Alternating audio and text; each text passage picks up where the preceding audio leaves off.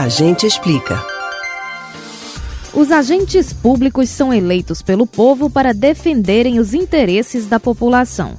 Quando benefícios particulares são colocados acima dessa missão, ocorrem irregularidades na administração pública. Uma das mais famosas é o nepotismo. Você sabe o que é isso? A gente explica. É comum ouvir a palavra nepotismo até em conversas populares, quando se diz, mesmo em tom de brincadeira, que alguém está favorecendo um parente de alguma forma. O termo tem origem no latim nepos, que significa sobrinho. Nos tempos atuais, o nome nepotismo é dado à situação em que um agente público usa a posição de poder para nomear, contratar ou favorecer pessoas da família.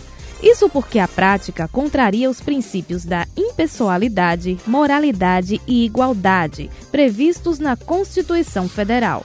Mas não é qualquer relação de parentesco que é considerada nesse contexto visando o previsto na Constituição, a súmula vinculante número 13 de 2008 do Supremo Tribunal Federal proíbe a nomeação de cônjuge, companheiro ou parente em linha reta, colateral ou por afinidade de até terceiro grau, inclusive da autoridade nomeante.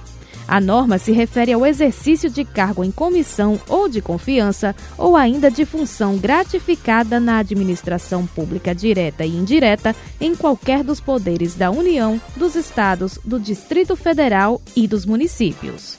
Como já dissemos em outro, a gente explica, os primos são parentes de quarto grau, portanto, não são afetados pela súmula do STF. O decreto de número 7203, emitido em 2010 pelo então presidente Lula, reforçou os impedimentos e ajudou a padronizar as regras, mantendo, no entanto, a proibição limitada a parentescos de até terceiro grau. Além disso, em cada uma das esferas públicas existe legislação própria para tratar do assunto.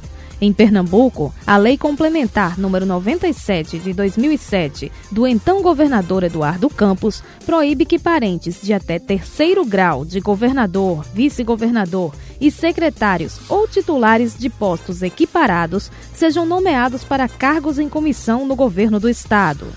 Não é à toa que essa temática recebe tanta atenção de legisladores e administradores públicos e até dos cidadãos comuns.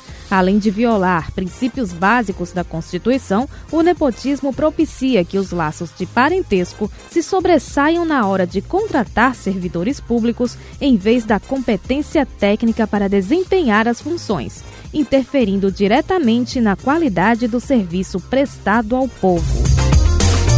Você pode ouvir novamente o conteúdo deste ou outros A Gente Explica no site da Rádio Jornal ou nos principais aplicativos de podcast: Spotify, Deezer, Google e Apple Podcasts. Betânia Ribeiro para o Rádio Livre.